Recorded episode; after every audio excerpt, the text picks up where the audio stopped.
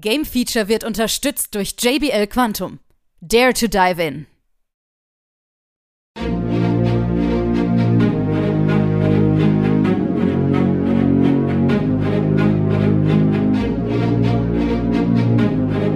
Nun folgt das Game Feature Test Center mit einem brandneuen Spieletest für euch.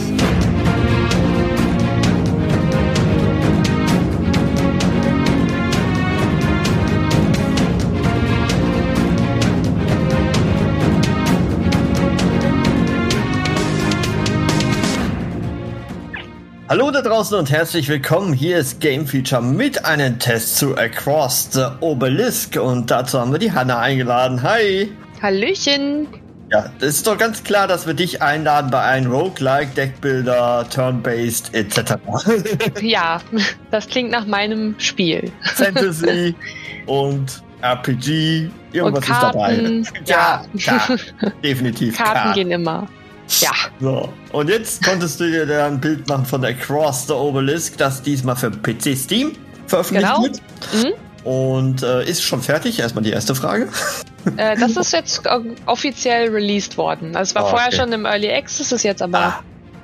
der okay. offiziell draußen. Finale genau. Version Ganz plus genau. natürlich eventuelle Updates, die danach folgen werden. Ja, genau, die kommen Gut. ja immer mal wieder. Ne?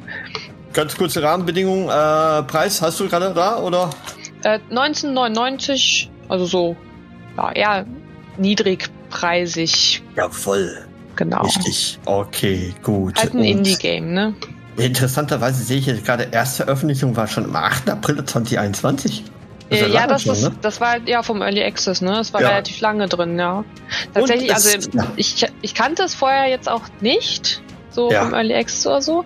Ähm, hat mich jetzt aber halt durch die Optik und das Kartendeck sehr angesprochen, Ja. ähm, weswegen ich mir das dann jetzt mal angeschaut habe. Mhm.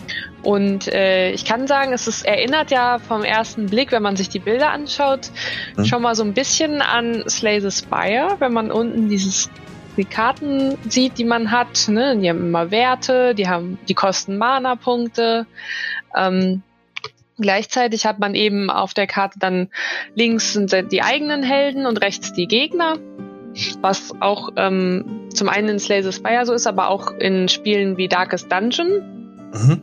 Mm, Und in dieses Spiel ist auch so, dass man wirklich nicht, man hat nicht einen Helden wie bei Slay the Spire, sondern vier.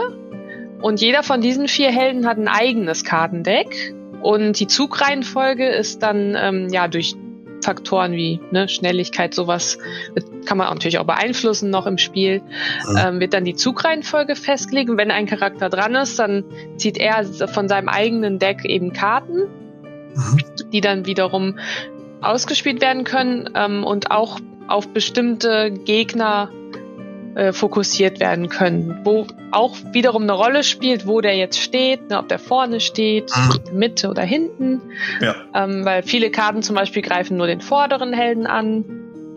Oder die Ähm, ganze das- Gruppe, gibt es auch sowas? So, Ja, so. ja, klar, hm, sowas Ja, gibt's natürlich auch. Ähm, das ist äh, ähnlich dann wiederum wie in Darkest Dungeon, wo man auch so diese Platzierung hat, die äh, sehr wichtig ist, wo jetzt die Helden stehen. ja, sagt ja übrigens auch äh, Ward of the Void was? Das soll ja genauso ähnlich sein. Ja, habe ich aber noch nicht ausprobiert selber. Also wahrscheinlich auf deine Wunschliste. Ja, auf der ellenlangen Wunschliste. Sehr schön. genau, richtig. Ja, und was ich gesehen habe, äh, Paradox Interactive macht das Ganze. Und die kennen wir ja natürlich von City Skyline zum Beispiel oder Crusader Kings oder so. Ne? Also Ähm, ja, ich, Paradox, ich glaube, es ist eine andere Firma, Paradox Arc. Bin ich jetzt ja momentan. ja, da bist du falsch. bin, ach, nee, aber nee, nee, nee. Also ähm, Herausgeber, also Entwickler ist wahrscheinlich Paradox Arc, aber Paradox Interactive ist mit dabei. Echt? Ja, aber äh, nee, Okay. warte mal, Herausgeber, ne? Es geht jetzt Ja. um Herausgeber, da sind beide drin. Und Okay. Entwickler ist Dreamside Games. So.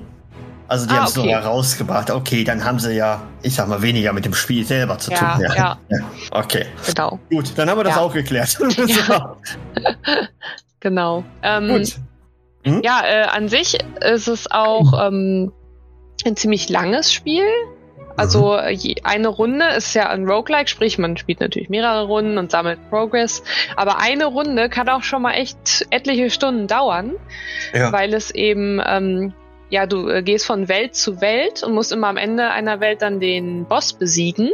Mhm. Und ähm, die Kämpfe, die ziehen sich manchmal ganz schön in die Länge, gerade so gegen Ende hin, weil die Helden und die Gegner sehr viele Lebenspunkte auch haben dann und es einfach sehr, sehr, sehr, sehr viele Effekte, verschiedenste Effekte gibt. Mhm. Ne, sowas kennt man ja, sowas wie Blutungsschaden oder Gift. Ne, ja. Ne, und dann gibt's Piercing Damage, Schlagschaden, Verteidigung oder irgendwelche Buffs, Debuffs. Und das ist tatsächlich auch eins der größten Mankos des, Spiel, wie, des Spiels, wie ich finde, weil es es überfrachtet einen damit, mit diesen ah. verschiedenen Arten von Effekten, die es gibt und Symbolen, weil sie eben nicht alle einzeln erklärt werden. Und im ersten Spiel steht man wirklich da und denkt so, okay, noch ein neues Symbol, noch ein neues Symbol, was heißt das denn jetzt? Klar, man geht so drüber und dann ist das rechts erklärt, aber ähm, es wirkt ziemlich überladen am Anfang. Ja, ich muss sagen, ich habe mir ja auch mal Gameplay angesehen dazu. Ähm, ich, ich kenne diese Art von Spielen, ja, wie du schon sagtest, mhm. Laser Spire oder so. Ähm, die Problematik, also ich äh, habe Gameplay gesehen, ja, am Anfang, ich, ich denke, ähm, also das war so Vorbereitung, ne? Karten mhm. zusammenführen und solche ja. Sachen alles. Äh, da da wäre ich schon total ja. gewesen. Also sieht ja. sehr extrem aus. Ist auch, ist, sie haben, also sie haben es wirklich übertrieben, muss man wirklich schon sagen. Ähm, ein bisschen weniger hätte zu dem Spiel vielleicht noch ganz gut getan. Bei uns wirklich ähm, die ganz krasse äh. Fanbase ansprechen damit, Absolut, oder? Absolut, ja. Also es ist mehr geht schon gar nicht mehr. okay. Gut, das ist wiederum, der Vorteil ist natürlich wiederum dann für Leute, die auf sowas stehen, mhm. dass du unendlich viele verschiedenste Synergien irgendwie bauen kannst.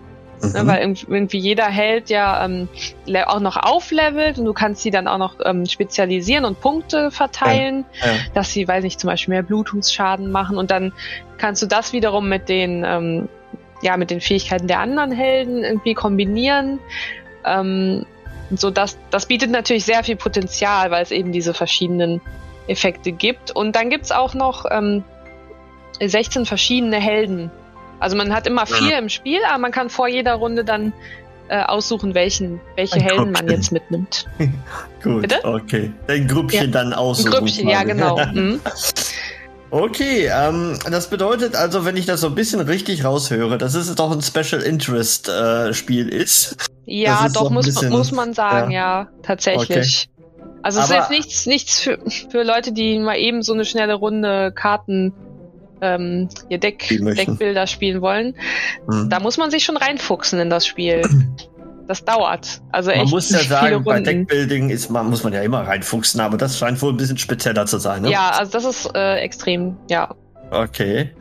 Ähm, hat's dir denn Spaß gemacht? Weil du bist ja eigentlich doch äh, schon sehr familiär damit ja. unterwegs. Ja, also an sich Spaß macht es dann, aber auch wirklich erst so ab der, sag mal so ab der dritten Runde, wenn man, dann so ein bisschen ansatzweise ein bisschen durchblickt, was man jetzt gut kombinieren kann.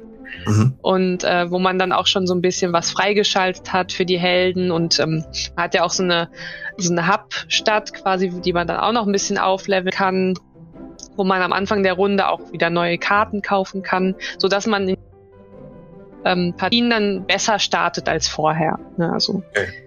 die erste Gut. Runde ist auf jeden Fall frustrierend. ja, aber die ist ja immer so frustrierend, wenn man überhaupt nicht weiß, wie es läuft, ne? oder? Ja, ja. Man wird doch da ständig bei solchen Spielen irgendwie direkt von alleine gelassen und mach mal selber da. Ja, aber so lernt man es tatsächlich ja auch dann irgendwann am besten. Ja. Ne? ja. Man hat auch keinen Bock, so ein, so ein, so ein ellenlanges Tutorial zu spielen. Ja, das ist richtig. Das ist hier wirklich relativ kurz gehalten alles, sodass man genau. einfach nur über die Karten fährt und dann rechts steht halt, welche Effekte die Karte hat. Gut. Hast du es eigentlich auch auf dem Steam Deck ausprobiert? Da muss ich jetzt immer fragen. Äh, tatsächlich nicht, nee. Okay. Aber ist wahrscheinlich kompatibel, weil er ist ja nicht grafisch aufwendig oder sonst was. Ne? Ich denke, das wird kompatibel ja. sein, ja. Ja, doch. Ja, Gott. Alles klar. Gut, dann müssen wir noch eine Wertung von dir haben. Äh, ich gebe insgesamt, ja, ich gebe insgesamt 76 Prozent. Ja, und da merkt man schon so langsam, Special Interest beginnt so bei 70 immer. ja, ja. An sich und ist es tatsächlich. Ähm, stimmig, gut. Ja, es ist ein cooles Spiel. Hm. Aber es wird auch Leute geben, die es direkt zurückgeben nach der ersten Runde. Und das, obwohl sie auf Deckbuilding stehen, muss man sagen. Ne? Man ja, weiß ja, worauf ja, man sich geben, einlässt. Ja. Ne? ja, ja. Doch. Okay. Und man, äh, man sollte vielleicht auch kurz einmal erwähnen noch, dass es noch äh, äh, nur auf Englisch spielbar ist. Ne? Also mhm. wer jetzt da irgendwie äh, gar kein Englisch versteht, der sollte dann auch die Finger davon lassen. Gut. Aber das hat man ja meistens auch so bei so Deckbuilding-Spielen. Ja. ja. Ja. Genau, nur weil es hier eben wirklich viele Effekte sind, sollte man da. Ähm, weißt ja, du aufpassen. eigentlich, ob das irgendwie noch geplant ist, für Konsole rauszubringen oder ist das ein PC-only bislang sowieso, ne? Ah, weiß ich tatsächlich gar nicht. Oh, Paradox ist ja auch so ein bisschen bekannt, dass sie doch mal Portierung irgendwann machen. Aber das ist wahrscheinlich ja. auch ja, also Erfolg äh, abhängig. Ja, also ich denke mal, sie werden vielleicht auch noch ein paar Updates dazu jetzt rausbringen. Ja. Eventuell vielleicht auch eine Lokalisierung Weiß ich aber nicht genau. Aber für Konsolen, nee, wüsste ich jetzt nicht. Dann warten wir ja. mal ab der Dinge, die da passieren und ja, es, bei uns es wäre auf jeden Fall ja möglich, ne? Also ja. ein Kartenspiel kann man ja Recht schnell. ganz gut auf der Konsole. Genau. Oder für die Switch mit Touchscreen. Ja, genau. Alles klar. Gut. Bedanke ich mich bei dir und äh, das war der Test zu Across the Obelisk für rund 20 Bucks könnt ihr ihn ja. kaufen. Ciao. Bis dann. Tschüssi.